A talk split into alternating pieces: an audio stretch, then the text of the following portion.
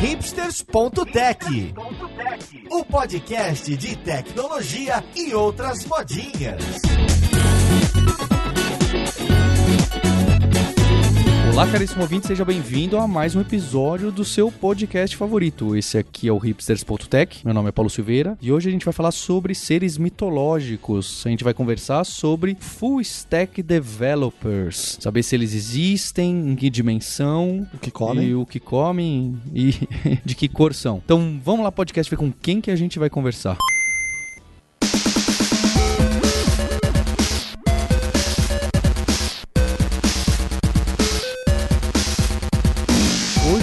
Aqui com o Giovanni Bassi, que diz ser full stack developer. Como você tá, Giovanni? Eu tô bem, sou desenvolvedor, a pilha toda, que agora eu tô falando em português.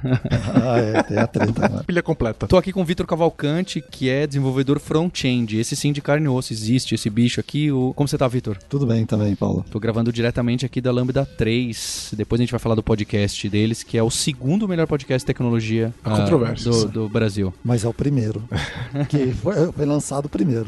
Então, o Rafael Rosa tinha o Grok Podcast, mas a gente Saudades do pode, Podcast. pode chegar aí. Nosso guerreiro Maurício Balboa Linhares. Como você tá, Linhares? Opa, tô aqui. Na época que eu comecei a fazer web, todo mundo era full stack, não tem essa diferença não. Webmaster. É Webmaster, é o Webmaster. E com a Roberta Arcoverde, que é back-end developer. É, lá no Stack Overflow, também conhecido como estouro de pilha, para usar aí o- a dialética correta, a gente não tem distinção de front-end e back-end. Então, ou pode-se dizer que todo mundo é full stack, ou pode-se dizer que ninguém é nada.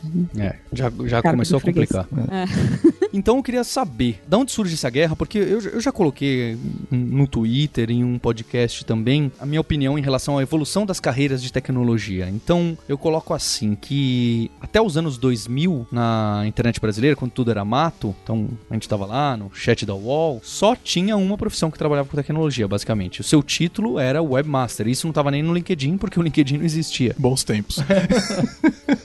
as pessoas se intitulavam como webmaster. Então você trabalhava com HTML, trabalhava com, se possível, um back-end que era o tal do CGI BIM em muitos casos, e também você tirava xerox e consertava a impressora e apertava o parafuso dos computadores, né? Trocava memória, HD. Isso. Tem Depois que estava pronto, instalava em produção, só tinha um ambiente, se precisava, codava em produção direto. Isso, é o brinco de comitar na master, a gente comitava ah, diretamente no FTP, né? É, Source Control naquela época era um zip, um RAR. Isso, versão 1, versão 2.zip. Isso. Eram tempos ah, de muito risco, muita diversão. Mas tudo funcionava, né? todos éramos webmasters, por maior ou menor competência que tivéssemos com design ou com programação. E aí passa essa época, de 2000 a 2010, a gente começa a dar nomes e dividir as tarefas mais em departamentos. E esses departamentos começam a ganhar os nomes que hoje em dia já são antigos, de designers e programadores e programadoras. E tinha um chefe ali, vai, um tipo de chefe que era o analista de negócios, o analista de requisito ou, ou business analyst. Aí depende da vertente linguística que você quer usar. De 2010 em diante, aí a coisa, a brincadeira, eu falo que a gente deu uma gourmetizada, né? O pessoal da Vila Madalena começou a ganhar empregos em tecnologia aqui em São Paulo. Eles falaram, não, peraí, esses nomes aí são muito, não dá pra Muito ficar legal. né? Não fica legal no crachá. Então, olha só, a gente tem DevOps, a gente tem front-end programmer, a gente tem front-end developer ou back-end, ou a gente tem o pessoal do Excel queria também aumento, tem o cientista de dados, é, e assim por diante. A gente foi criando. mobile, né? É Isso. O content marketing, inbound marketing, ninguém mais faz vendas, né? Então todo mundo ganhou um título e na verdade o que aconteceu foi que a super especialização de alguns ramos dessas carreiras de tecnologia. E o que parece é que pro bem e pro mal, porque pro mal, o que eu enxergo e vejo as pessoas reclamarem é que a gente começa a ter muita passagem de bastão, não é? Então pra gente completar uma tarefinha do Scrum ou do ciclo ou do que for, precisa todo mundo passar, né? Então passa pelo cara do content marketing, passa pelo designer, passa pelo UX, passa pelo UI, vai pro front-end developer, vai pro cara do microserviços back-end, vai pro cara do mobile e volta. E aí alguém fala: "Não, mas o cara do front-end não terminou não, mas o cara do UX não falou que tinha que não sei o quê". E gera aquela super comunicação que trava muitas coisas, né? As tarefas ficam paradas ali em algumas daquelas colunas do Kanban ou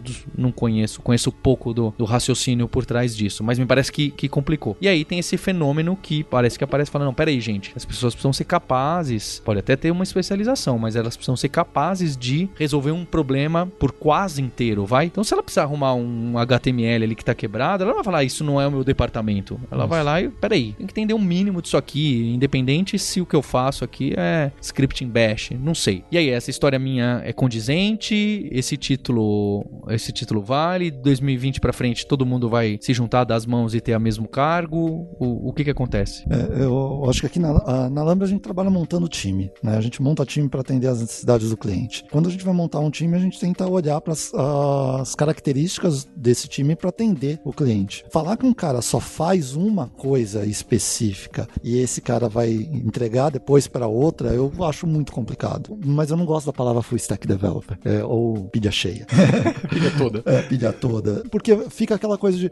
Parece que é- o full, acho que o nome tem muito a ver com a coisa. É igual falar Scrum Master. Pra mim, Scrum Master, o nome é ruim. Porque você fala, cara, você além de Scrum, você é Master. Você é um full stack. Sabe? Dá uma outra denominação pra quem não conhece aquilo. Então, muitas vezes, quando você vai falar full stack developer, o que a pessoa entende é o cara tem que saber tudo de tudo. Esse é, na verdade, um dos principais problemas, né? Quando você fala full stack, você, tá que- você tem que primeiro falar qual é o stack. Então, mobile faz parte do full stack, porque eu acho que, pelo menos na minha bolha, né, full stack quer dizer front-end e back-end. Mas já tive gente me perguntando se incluía ciência de dados, se incluía mobile. E aí eu diria o seguinte: seu projeto inclui mobile? Se ele inclui mobile, então full stack inclui mobile. Então, de repente, você vai ser full stack num contexto, não vai ser do outro, né? No outro. Então, é, eu acho que isso, full stack em tudo é impossível, né? Então, aí a gente vai vir aí daí com aquela falácia da bola de neve de falar que já que é esse o caso, não existe full stack. Não existe, depende do cenário que você tá. E eu acho que a, a gente tem um problema hoje no mercado que é a gente tem há décadas o Brasil tem gente muito nova na área de tecnologia, né? Então o pessoal vai ficando mais velho, tem uma cobrança social, né? O Brasil é um país é, recentemente que saiu da escravidão e ainda gosta muito da ideia. As pessoas ainda não entenderam que elas não precisam ser chefes de ninguém para poderem ser alguém na vida. E na tecnologia isso é muito verdade, né? A gente ganha bem, o mercado brasileiro de tecnologia paga bem. Então você não precisa ser gerente. Ainda assim, a gente tem excelentes pessoas que trabalham com desenvolvimento, virando gerentes com 30 anos de idade e saindo da área de dev. É, resultando em a gente ter uma área muito jovem. As pessoas são muito jovens. É só você ir em qualquer departamento de tecnologia é, e você vai ver que as pessoas jovens são a maioria, né? E por causa disso, é, a gente não tem é, nenhum conhecimento acumulado de décadas, né? Então é bem diferente quando você vai é, nos Estados Unidos, por exemplo, você vai ver com muita frequência um monte de cabelinho branco, né? Você vai em reunião de grupo de usuário nos Estados Unidos, é um monte de algodãozinho doce, né? É, você fala nos Estados Unidos que você é sênior com 30 anos, eles falam, não, você não é sênior, né? Você é muito jovem pra ser sênior. E no Brasil você é sênior em 3 anos, né? Então você começou a trabalhar com 19, com 22 você é sênior. E a gente sabe que não é sênior, né? A pessoa resolve um problema muito bem e resolveu um problema muito bem, ou, ou mais ou menos bem, né? Isso não é senioridade, né? Então o problema é esse monte de gente muito jovem, pouco experiente, num mercado extremamente competitivo, né? A gente tem muito homem na área também, ou seja, né, essa masculinidade frágil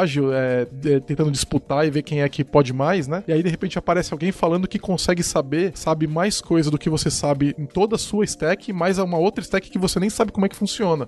E aquilo incomoda, as pessoas falam, não é possível que essa pessoa conheça toda essa stack, porque eu tô aqui apanhando do back-end, eu tô aqui apanhando do front-end, eu tô aqui apanhando do DevOps ou do mobile, não é possível que essa pessoa consiga fazer back-end e front-end direito. Aí a- ela não parou pra considerar que tem uma pessoa há 10 anos na área, 15 anos na área, e ela teve esse período de experiência pra aprender essas coisas. Então eu acho que o principal problema que a gente tem hoje é de um, um mercado né, de profissionais muito, muito é, ainda muito jovem. É, e a gente, aos pouquinhos, está começando a melhorar isso, mas ao mesmo tempo está tendo uma bruta fuga de talento do país, né? Então isso não ajuda, porque as pessoas que estão aí nos seus 30 e tantos anos, elas estão indo trabalhar em outros países e a gente continua com um mercado muito jovem. Mas eu diria assim, é possível ser full stack, existem full stacks, existem times com full stacks. É difícil ser full stack porque você vai ter que aprender mais coisas e isso coloca uma carga maior sobre você, mas é possível e demanda esforço. Vou continuar naquela questão. Eu acho que as palavras elas devem significar alguma coisa. Quando eu tenho que falar, ah, eu sou full stack, em que? Em que contexto? Você acaba diminuindo o significado dessa palavra. Por isso, é, eu não uso. Ah, eu sou full stack, ou você é full stack. Falo, não,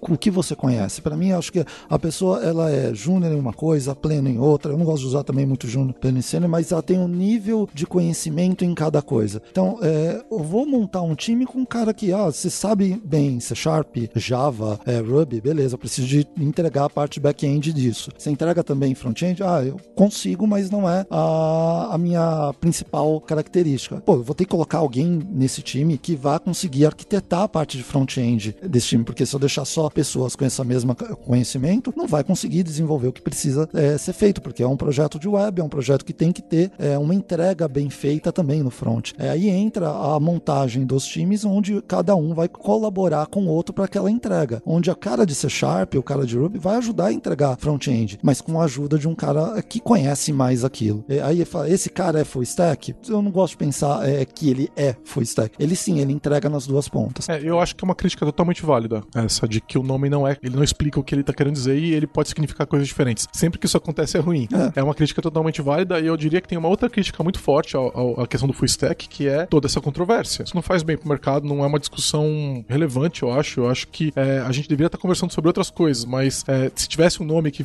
que quisesse dizer eu conheço back-end front-end, esse nome, isso seria melhor do que falar full stack, né? Eu não conheço esse termo, mas eu tô aceito a gente arrumar um. isso aí não deixa todas as definições irrelevantes, então? Porque se o cara disse que é front-end ele só trabalha com React, e aí? Ele é front-end mesmo? Eu concordo com você. É, é verdade. Porque, é... porque assim, se a gente for definir que ou é tudo ou é nada, todas as definições elas são irrelevantes e a gente fica impossível de se comunicar, né? Eu concordo com você, mas é, o, pelo menos na, na, minha experiência, o cara que se define como front-end developer, ele demora muito pouco tempo para ser produtivo em React, se ele entrar num projeto Depende, de React. Se for um júnior de front-end, não. Os frameworks são bem diferentes, bicho. Uma pessoa que tá vindo do React, se ele for para Ember, são dois universos completamente diferentes e ele não vai rapidamente aprender a trabalhar com Ember. Não é, não é uma coisa que você pula de uma para outra. Às vezes você pega o cara, ah, eu tô acostumado a fazer back-end, por exemplo, em Node, você pega esse cara e coloca ele para trabalhar em Golang. Outro ambiente, não, não é uma coisa que ele vai rapidamente aprender. Não, mas eu acho que tem uma base de conhecimento que iguala essas, essa questão das tecnologias, né? Eu não sou front-ender, para mim vai ser bem mais difícil de falar de front-end, mas no back-end, por exemplo, se você entende, sei lá, de bancos relacionais, tanto faz. Você trabalhar em Oracle ou em SQL Server. Se você entende dos conceitos de caching, de uso de memória, de como a internet funciona, como qual é o payload que vem na requisição, uh, enfim, você pode teoricamente passear e transitar por diferentes frameworks e diferentes tecnologias de back-end para a web sem grandes dificuldades. Então, talvez a tecnologia, eu entendo isso que o Linhares está falando, porque quando você fala, ah, seu front-end, mas front-end de quê? Porque se você é uma front-end que só tem experiência com React, talvez você não fosse a melhor opção para ser contratada ou colocada num projeto de Ember. Mas talvez ainda assim seja melhor do que uma pessoa que só tem experiência com back-end. É, eu, eu acho que faz sentido, mas é, existe um, uma linha tênue, né? Eu, eu concordo com a crítica do Linhares. É, é, muitos desses termos, eles não são precisos também, né? Então, é, é, eu acho que é, é, verdade. Se tiver um júnior de React colocar num projeto de Angular, essa pessoa vai estar completamente perdida. E não é que ela vai, ela é melhor que ela seja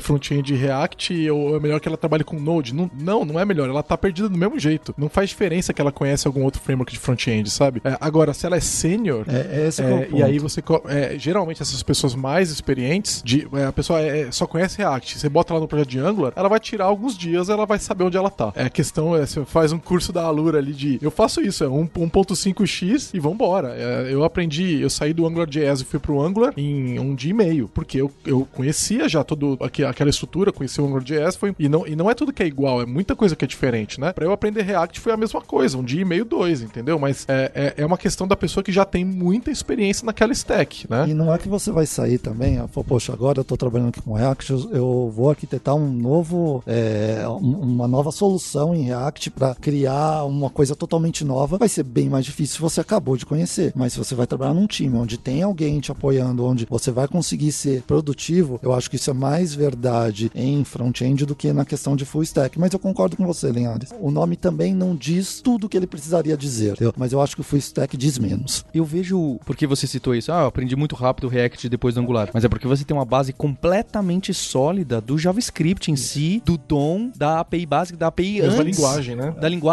da API de antes dela ser afetada pelo jQuery, da, de como funcionam as coisas debaixo do pano. É, mas imagina se eu fosse pra ClojureScript. Cara, eu, é, é, é, super legal brincar com ClojureScript. É completamente diferente de qualquer outra coisa que você tenha feito com front-end. E você vai apanhar, porque a linguagem ela é muito diferente, a stack, a, maneira com que a, um projeto de ClojureScript se estrutura não tem nada a ver com que um projeto de Angular ou React se estrutura, entendeu? E aí é tanto que o Hello World com ClojureScript leva alguns megas, pelo que eu me lembro. É divertido. Então, a gente, mesmo no front-end, dependendo da onde você está tra transitando, pode mudar muito. É, e agora, com front-end entrando no Blazor, por exemplo, essas coisas usando o WebAssembly, vai aí que o cara quer. Essa definição de front-end vai pro saco, porque muda o chão usando o WebAssembly.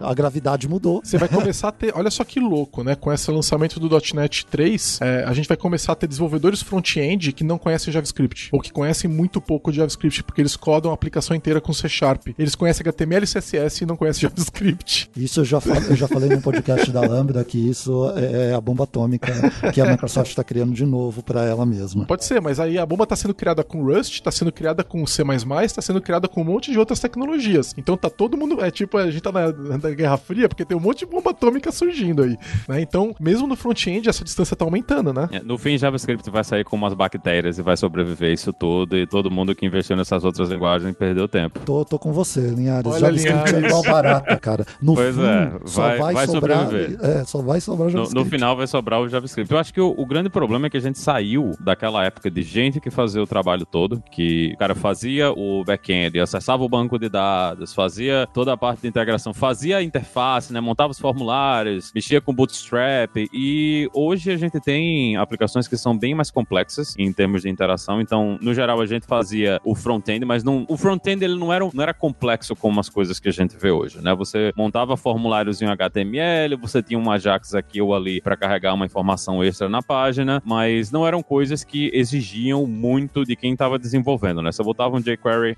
ali na tela para alterar uma coisa ou outra, mas ninguém estava fazendo muita coisa. Inclusive, muitos dos frameworks tentavam esconder esse tipo de coisa, né? No, no Rails a gente tinha o RJS, que você escrevia Ruby, ele gerava JavaScript em cima daquele Ruby para você alterar alguma coisa na tela. Então você nem precisava se preocupar muito em aprender JavaScript, porque a maior parte dos frameworks e das linguagens tentava esconder esse tipo de coisa para você, né? Hoje a gente está indo em outro caminho que as pessoas precisam saber bem mais JavaScript, então não adianta mais você ser muito, você saber muito da linguagem de back-end e não saber nada da linguagem que está rodando no navegador, porque a linguagem que está rodando no navegador, ela vai exigir mais de você, né? Você precisa entender mais de como o JavaScript funciona, de como é que aqueles componentes vão renderizar na tela, qual é o tipo de interação que você precisa fazer. Então, o caminho que a gente veio no passado, né, que você só precisava saber do back-end e você tinha que saber um pouquinho do front-end para montar o HTML, hoje não é mais a realidade. Eu acho que é isso que está causando toda essa confusão, é que no, no passado a gente olhava para o full stack como aquele cara que entregava, você dizia, ó, eu preciso de uma aplicação que faça isso, e o cara entregava a aplicação inteira para você. Ele entregava a aplicação pronta, porque não tinha muita coisa para se fazer no front-end. Hoje, como você precisa saber muito mais do front-end para entregar uma aplicação pronta, né? Pelo menos no, quando alguém quer criar uma aplicação que é uma single page application, que tem todas essas complicações de interação com o usuário e também a toda a questão de como você faz o usuário interagir, que é outra coisa também que na maior parte das vezes no passado, né, as pessoas não ligavam muito disso. Eu lembro que eu tive, tive uma cadeira na universidade sobre interação com o usuário e a gente passou por cima, né? A gente ba- bateu, ba- foi, bateu na trave para entender como é que as pessoas interagiam e essas coisas. Era, a gente não tinha muito entendimento de como é que essas coisas funcionavam. E hoje, quando você está fazendo uma aplicação comercial, você tem que se preocupar com esse tipo de coisa também. E no geral, isso não faz parte da formação dos desenvolvedores. Então, apesar de que,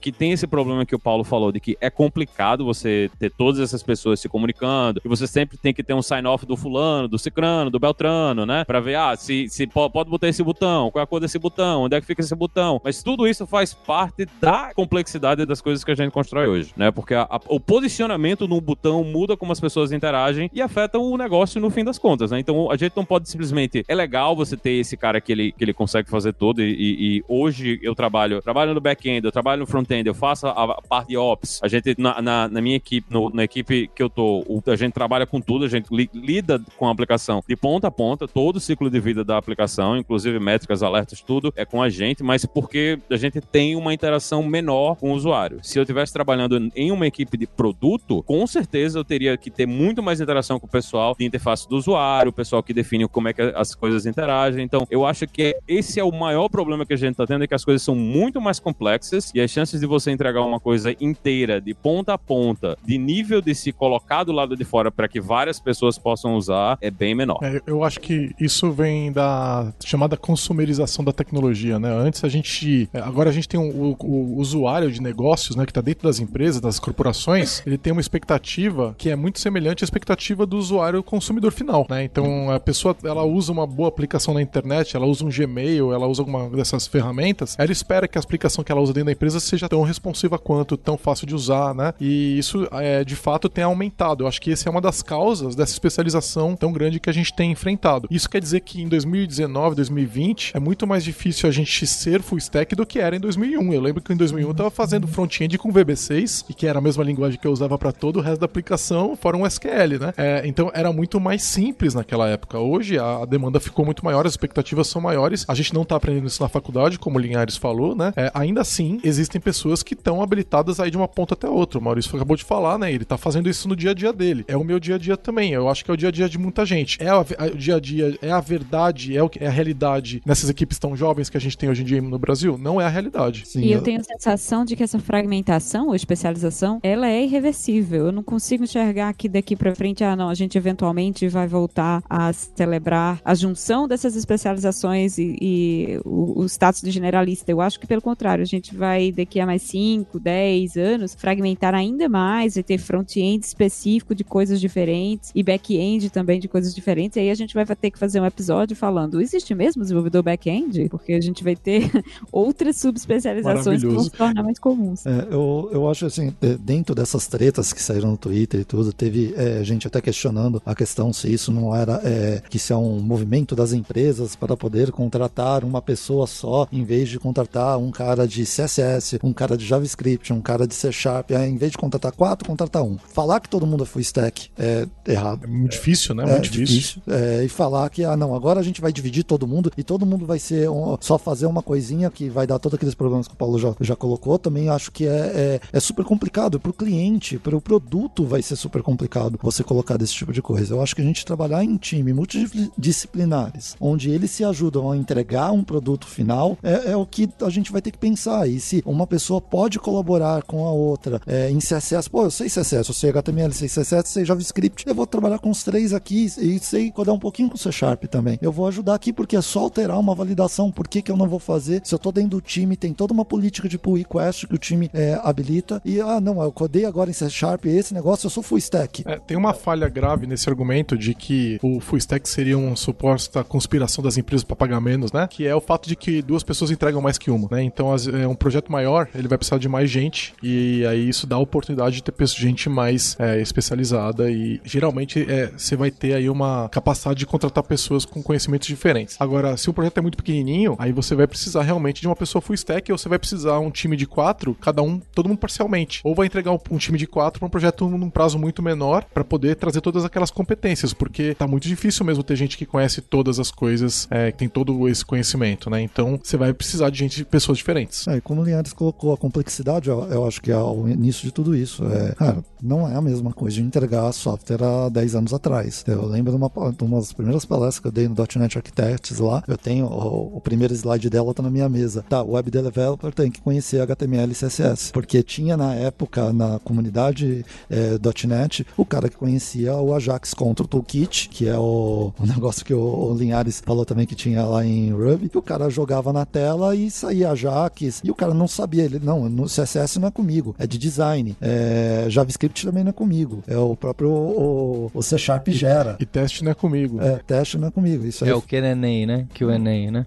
é uma questão que a gente foi assumindo, e eu acho que é ciclos, e isso vai acontecer, e eu acho que pode acontecer o que a Roberta falou, daqui a pouco a gente tá conversando de novo. Vamos- lá. É, aconteceu agora com dados, né? E nos últimos cinco anos, há cinco anos atrás, não tinha essa discussão de dados. O time de back-end fazia parte de dados. Agora aqui na Lambda 3 tem projetos que a parte de dados é feita por especialistas de dados. É, e que inclusive tem algumas regras culturais que não condizem com o de back-end, né? Tudo negócio, até controle de versão é um negócio que tá entrando agora pra muita gente, porque vem um pessoal com background diferente de programador, programadora, cientista da computação, análise de sistemas, né? Vai além disso. E a gente vai além também quando a gente começa a falar de Ops, né? Então, no meu projeto atual, por exemplo, a infraestrutura tá toda re- gerenciada no Git, entendeu? É, isso quer dizer que a gente não mexe na, em ambiente de produção, a gente não mexe em ambiente de desenvolvimento, a gente altera um, um- um artefato, faz um commit, empurra ele e um processo automatizado publica aquele ambiente através de um. eh, Primeiro ele publica em dev, ele faz stage, faz tudo, certo? Então, o time de Ops também tem que conhecer Git, quer dizer que full stack agora é, vai até onde, né?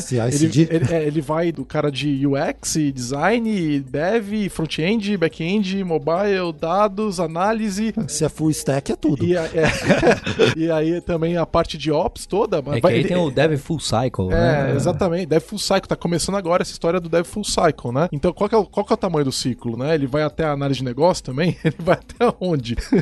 E o Ops também está se espalhando para outros domínios, né? Hoje você já tem Design Ops, a gente aprendeu outro dia ML Ops, tem também PM Ops para gerentes de produto. É, essa coisa da operalização e instrumentação está se espalhando entre as outras carreiras que antes eram tangenciais ao, ao ciclo de desenvolvimento de software, ficando mais comuns. Ou seja, está fragmentando mesmo.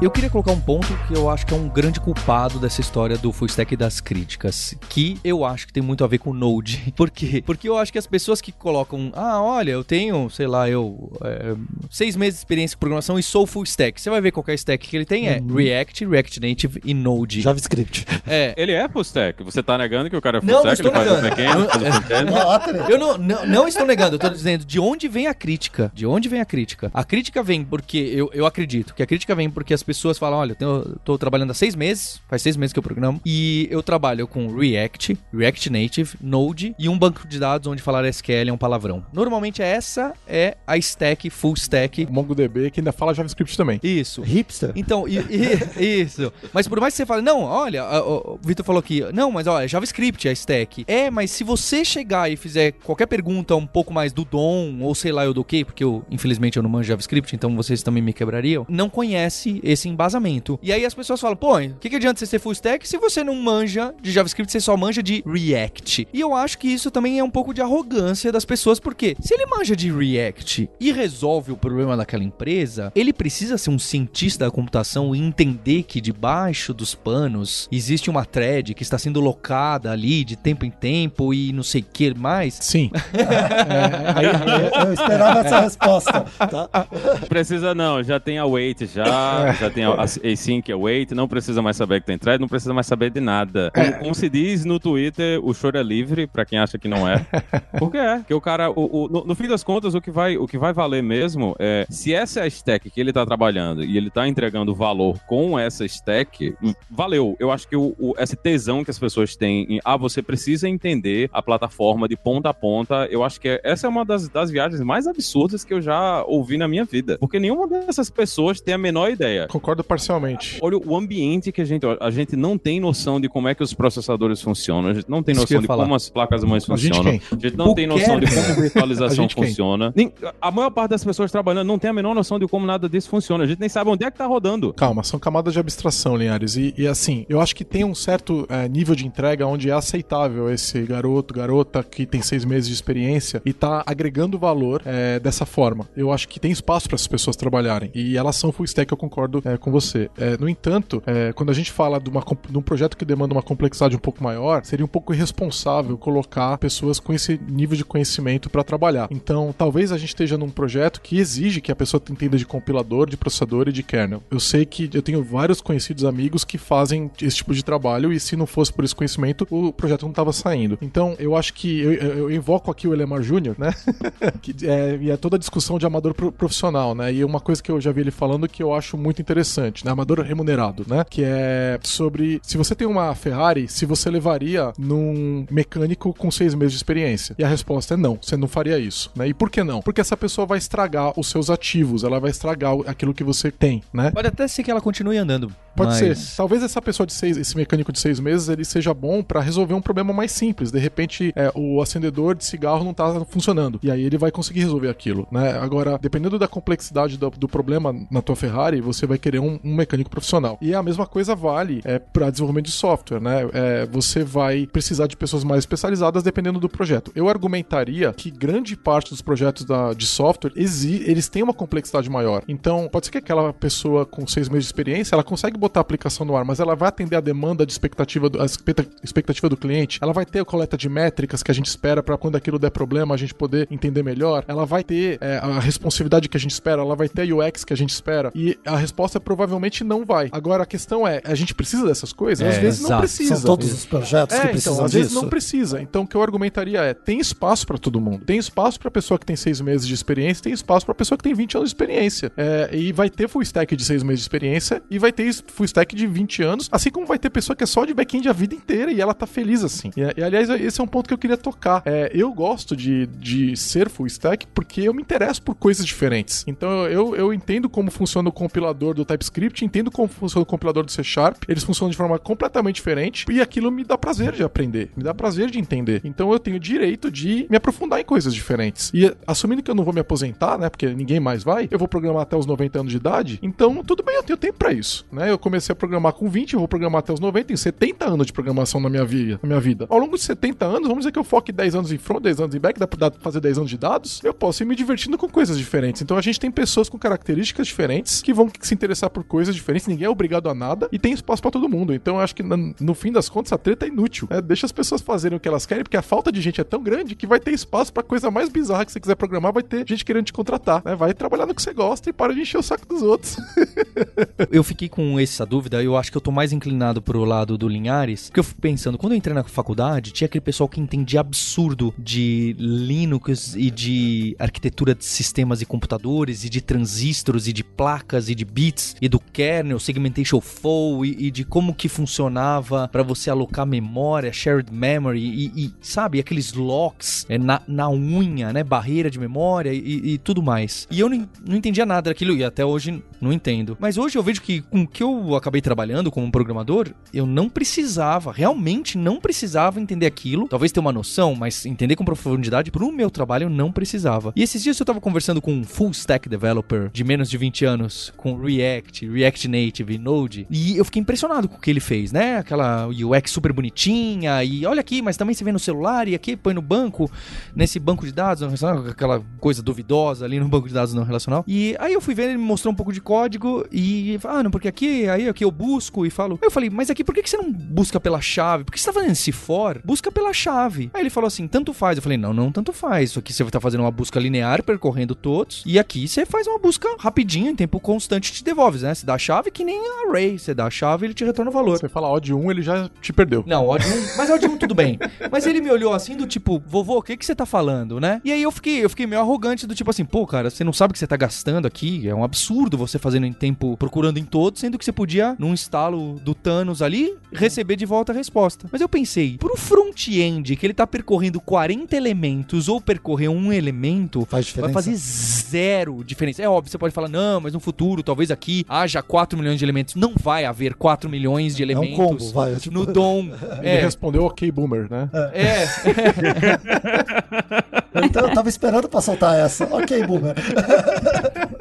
Então eu falei, pô, será que eu que tô sendo arrogante cobrando ciência da computação, assim como eu me cobrava na faculdade engenharia de sistemas e arquitetura de computador, sendo que hoje o valor disso ficou muito pequeno. E eu acho que tem uma coisa que as pessoas gostam muito de usar isso aí para também desmerecer o trabalho alheio, né? E JavaScript é uma. JavaScript e PHP são aquelas duas linguagens que na hora que o cara fala, o cara do back-end já olha assim, ah, não é programador, né? Porque o, o imagina-se que não, não existe valor no que a galera tá fazendo em cima de, desses ambientes e o cara que tá trabalhando no back-end, ele se acha que, ah, não, eu sou o programador de verdade. E muitas vezes as pessoas criam a ilusão de que eles realmente entendem dos ambientes, né? Teve um, um tempo atrás, a gente tava fazendo uma aplicação, isso não é nem um tempo atrás, já é alguns anos, né? Vou datar aqui a época que eu tava fazendo desenvolvimento para Android, que é, foi logo quando a HP lançou o tablet dela. E a gente tem uma aplicação na empresa que eu trabalhava e a aplicação rodava em Android e eu fui fazer, a gente recebeu uma versão, uma versão acho que foi algumas semanas antes deles saírem oficialmente, pra gente fazer a validação da aplicação e tudo, e a aplicação simplesmente não funcionava. Não funcionava. Funcionava em todos os outros aparelhos Android que a gente tinha e não funcionava no, no maldito aparelho da HP que morreu e, e hoje ninguém, acho que no Brasil ninguém deve ter nem conseguido comprar aquela merda. E depois de umas três semanas de caçar e, e procurar e tentar descobrir, a gente,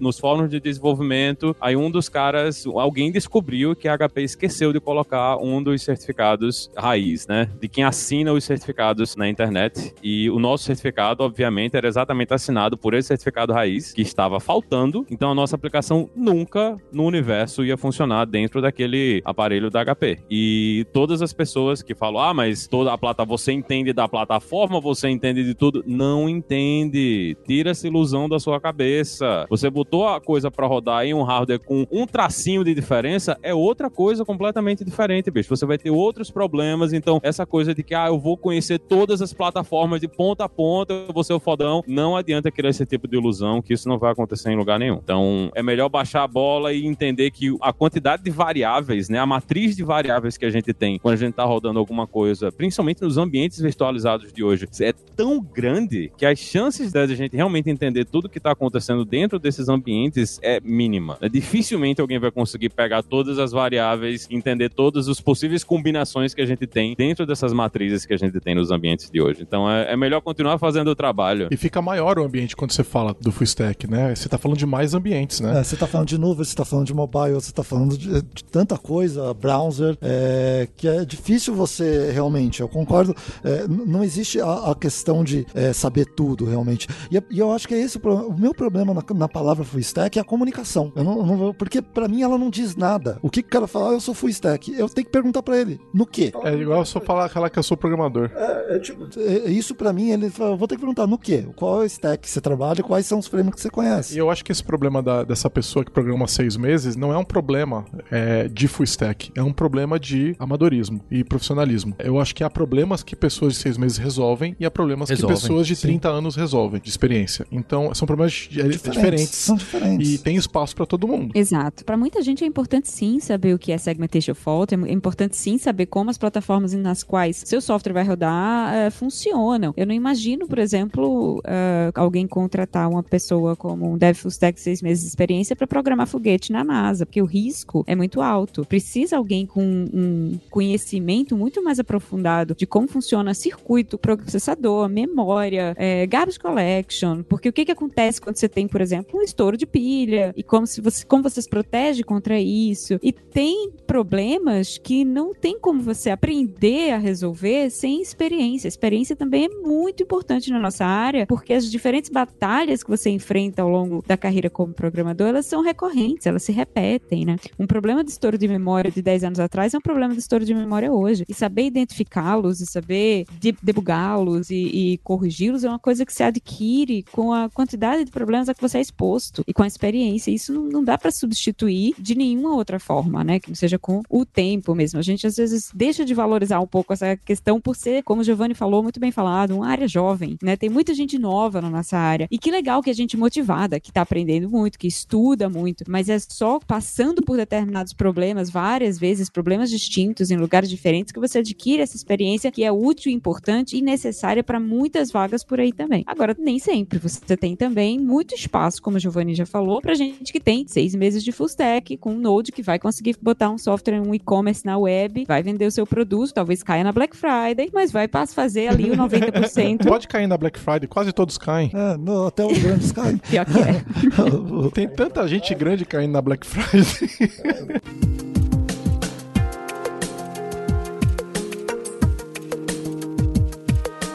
Eu fiquei com esse negócio do full stack também, da gente gravar aqui, porque um, um tempo atrás eu assisti um dos vídeos do Fábio Akita, que era de computação quântica, né? Esse papo da supremacia quântica. E ele falou: Não, vou começar o vídeo explicando um pouco como funciona a arquitetura de computador. Eu falei: Pô, mas isso aí eu já sei, pra que que eu vou. É, deixa eu assistir. Aí foi, no, no minuto 5 eu já tava apavorado. Eu falava: Cara, eu, eu lembro disso, eu já vi isso e eu não sei nada, né? Tipo assim, como os transistores funcionam e como que tem aquelas portas lógicas de matemática booleana, álgebra booleana Básica. Básica para somar dois números, né? Não só dois bits, né? E aí onde você encaixa e tal, e como que faz? E fala, gente, eu fazia aí, e eu cheguei a estudar isso, e eu fiquei chateado de não lembrar e não saber. Mas Não se preciso saber de- disso, né? Claro que é legal, pro orgulho, e pro- se eu puder saber, ótimo, É. vou, vou adorar. Todo conhecimento é válido. Exato, mas pra eu entregar aquela app bonitinha ali com React, React Native e Node, é, sei lá, eu porta lógica, que NAND, que Aí, vai, ó, faz... você tocou num assunto interessante que é a computação quântica. Eu comecei a estudar, né? Então a Microsoft lançou o que é Sharp, uma linguagem de alto nível para programação de é, computadores quânticos. Alto nível? Alto nível eu consigo, né? Cara, Ele eu achou, né? eu comecei- eu né? gastei horas, horas, horas entendendo, estudando, vendo, as, vendo a documentação, instalei as ferramentas e tal. Aí eu fiz o primeiro exercício, bate, fe- deu certo a- a- o exercício, fui fazer o segundo. Não passei do segundo, e tinham muitos. Eu não passei do segundo Ele exercício. mandou um e-mail pro pessoal da É, Microsoft. Eu, eu mandei um e-mail pro pessoal da Microsoft falando assim, galera, deixa eu só entender uma coisa. Vocês fizeram aqui uma ferramenta que encaixa no Visual Studio. Eu tenho Visual Studio, eu programo há décadas, né? Eu sei como é que esse negócio funciona. Eu não passei do segundo exercício. Essa ferramenta é pra mim ou ela é pra físicos? Porque eu tô me sentindo um imbecil aqui. Aí ela respondeu assim, é para full stack É, developer. aí ela falou, não é pra você, não é pra você. Então, assim, é, não, não é. Eu, eu- cara, os conhecimentos que eu, que eu tinha, eu ia ter que fazer uma graduação de física pra entender aquela, aquela, aquela expectativa daquela ferramenta, né? Não dá pra entender. Então a gente tá falando, é a mesma coisa pra dados. Você consegue entender inteligência artificial até a página 2, entendeu? Não é uma uma coisa que você vai é, fazer um curso de um dia e meio, dois dias Pra e sair que sabendo. tá embaixo. Você não vai saber. É muito difícil. a base é outra. É muito mais fácil mudar de back-end pra front-end do que de back-end ou front-end pra dados ou pra computação quântica. Então essa stack tem limite, né? E a gente, algumas, alguns limites a gente não cruza sem um investimento de anos, né? E a gente tem que entender e aceitar isso, faz parte dessa especialização que a gente tá falando. Então a stack toda, né, se você quiser pegar, Victor, o nome toda do full, né? A stack toda, né? A gente nunca vai ter, é impossível ter. Então essa é uma crítica que você pode fazer. Toda? Não, não tem toda.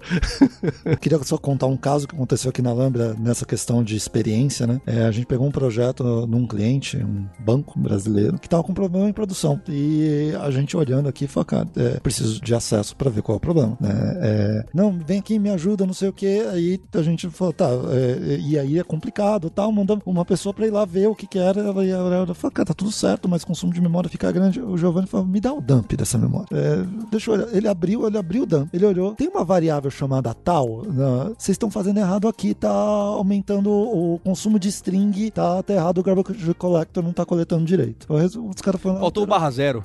Tá vendo? Já é um. Faltou um ponto e vírgula.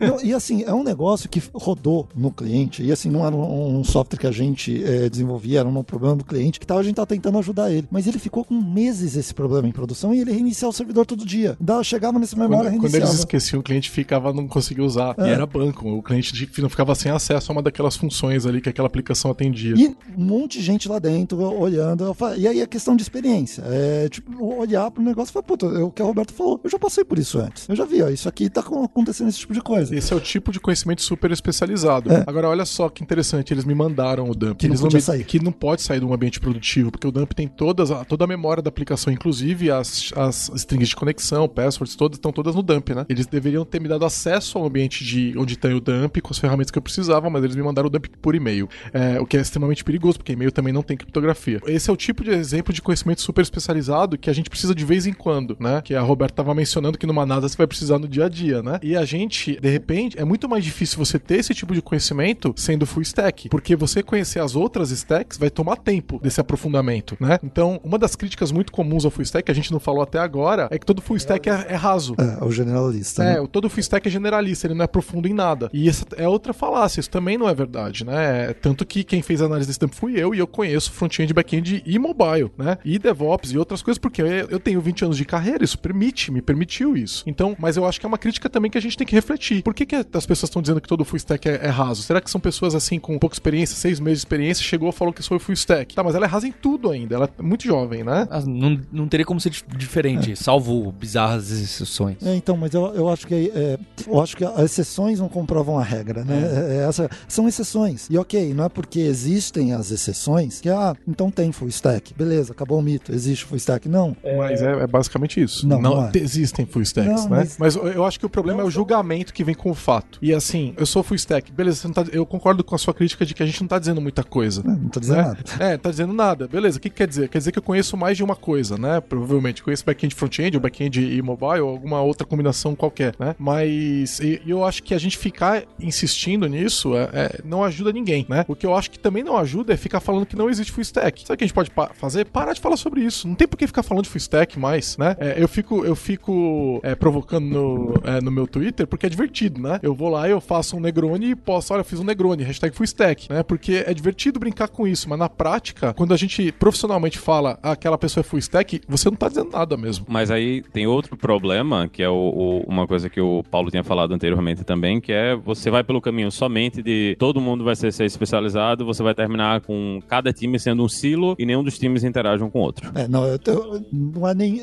eu acho que nenhum dos dois extremos. É, Pois o- é, tem- a gente tem que ter, a gente tem que ter essas pessoas também que são pontes, né, entre as Sim. equipes. Não, não- a gente não pode ser cada um só se especializa na sua coisa e só faz o seu trabalho e ah, eu tô precisando de alguém para me ajudar a fazer uma coisa aqui no Kubernetes e o cara nunca vou mexer no Kubernetes porque eu sou o cara do front-end. Então, eu acho que também a gente tem que evitar esse tipo de coisa. Ninguém Sim. vai saber de tudo, mas dentro do ambiente onde você trabalha, você deveria tentar entender um pouquinho sobre tudo que tá tocando ali você diretamente, né? Você não pode ser somente o cara de uma coisa só. Sim, eu concordo com você, Linhares, e pelo menos aqui na Lambda, como a gente promove dentro dos times. É, a gente não quer, uma- quando eu coloco uma pessoa lá e ela assim, por exemplo, se eu entro num time, eu vou me identificar, o que, que você gosta de fazer? Eu falo, eu sou front-end developer, eu, eu gosto disso, eu gosto de trabalhar é, com frameworks JavaScript, independente de qual. E vou mexer no CSS, vou mexer no HTML. Tá, mas tem que fazer uma API agora, porque o primeiro sprint não tem nada. A gente tem que fazer API pro, pro SPA, não vai. Ó, na primeira sprint já vai ter gente que vai acessar essa API. Beleza, eu vou codar em C Sharp. E não tem problema, me mostra como que a gente vai fazer isso. Vamos fazer, vamos entregar esse tipo de coisa. E eu espero que, e é como a gente pede para que todos os desenvolvedores da Lambda,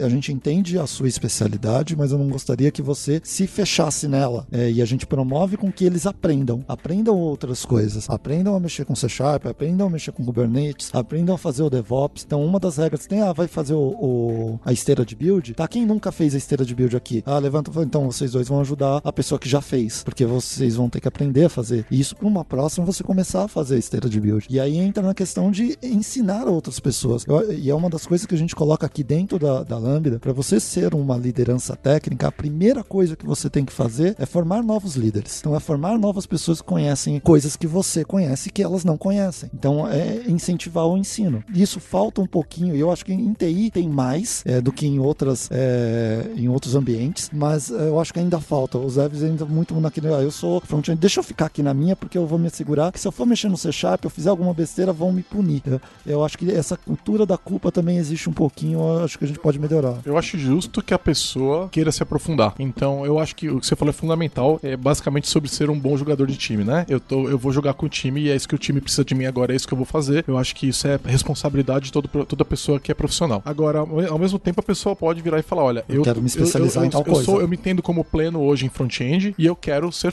Eu, quero ser, eu não quero ser, ser back-end. Né? Não é minha intenção. Eu gosto de front-end, é um ambiente que eu me sinto mais à vontade, é o que me dá mais prazer, é onde eu me interesso mais. Então, beleza, eu até dou uma força no back-end se precisar e a gente tá junto. Eu vou, eu vou fazer isso da melhor forma que eu puder fazer, vou tentar entender e tudo mais. Mas eu quero me especializar no front-end. E eu acho totalmente justo também. Então, eu, eu acho que o que a gente tem que buscar é um equilíbrio, né? É entre o que a empresa precisa, o projeto precisa e o que eu quero para minha carreira e o que eu gosto de fazer, né? A gente tem a grande, imensa sorte de no Brasil poder fazer as coisas que a gente gosta na tecnologia. A tecnologia permite isso, né? Então a gente direcionar isso como a gente entende melhor, enquanto joga bem com o resto das pessoas. Eu só não entendi quem ganhou, se existe full stack, não existe, ou se são a favor ou contra. Mas acho que a gente pode deixar isso aberto e cada um que decida por Vai si ter só. opiniões diferentes de cada Ganhou, um que tá ganhou que ouvindo. full stack existe. Ah, é? É, o Victor admitiu, inclusive. Eu vou me reservar o, o direito de permanecer em silêncio. O Luciano Ramalho recentemente tweetou também que fazia não sei quantos anos, ou morreu recentemente. Não, acho que fazia não sei quantos anos que morreu o criador do algoritmo de hashing, né? Basicamente da tabela de hash. E ele falou assim: olha, e ninguém lembra, ninguém lembra dele, os fulano, o nome dele, que eu não lembro. Assim como ele bem colocou, porque eu não lembro o nome dessa pessoa. Acho que alguém, acho que ninguém aqui lembra, olha que curioso. E aí eu respondi pra ele no Twitter e falei assim: olha, não é nada grave as pessoas não lembrarem o nome dele. O problema é que hoje em dia ninguém nem sabe o que é hashing e tabela de hash. E que é algo muito pior. E eu sinto isso, mas eu não sei se isso é arrogância minha, se a gente precisa saber hash, não precisa hash. Fica aí essa provocação. Queria agradecer o Vitor e o Bassi aqui pelo, pelo espaço na Lambda 3. Fica o convite pra vocês escutarem o segundo melhor podcast do Brasil de tecnologia, do Lambda 3, empatado com o pessoal do Pode Programar, do Dev Cansados do, e o, o pessoal do Dev na Estrada. Tá muito diplomático, cara. Cara, pro pessoal. é, é, é, tá vendo como você ainda tem a, a aprender, hein, Bassi? Pode, posso te inspirar. Agradecer ao Linhares e à Roberta. Obrigado, pessoal. Valeu, gente. Valeu. Queria deixar o recado que a gente tem um os vídeos do hipsters.tube que tem o Linhares e a Roberta. A gente tem coisa lá de Python, de Java, JavaScript, de Node, de React. Só não tem de full stack, vai ter. Mas se você somar tudo, dá uma olhada lá no canal da Lura que a gente tem muitos vídeos bacanas, bem pontuais, explicando um pouquinho de cada uma dessa tecnologia envolvida aí nas diversas stacks. É, vi- recentemente tem até vídeo de Terraform, cara. Muito É, legal. Bacana, né? É, e o. Também aproveitar e falar que a gente teve um episódio do podcast da Lambda sobre full Exato, stack. exato, ouvi antes pra falar, deixa eu ver o que que vamos colocar, vamos deixar o link aqui pro episódio de full stack de vocês. Então é isso, a gente tem um compromisso na próxima terça-feira. Hipsters, abraços, tchau.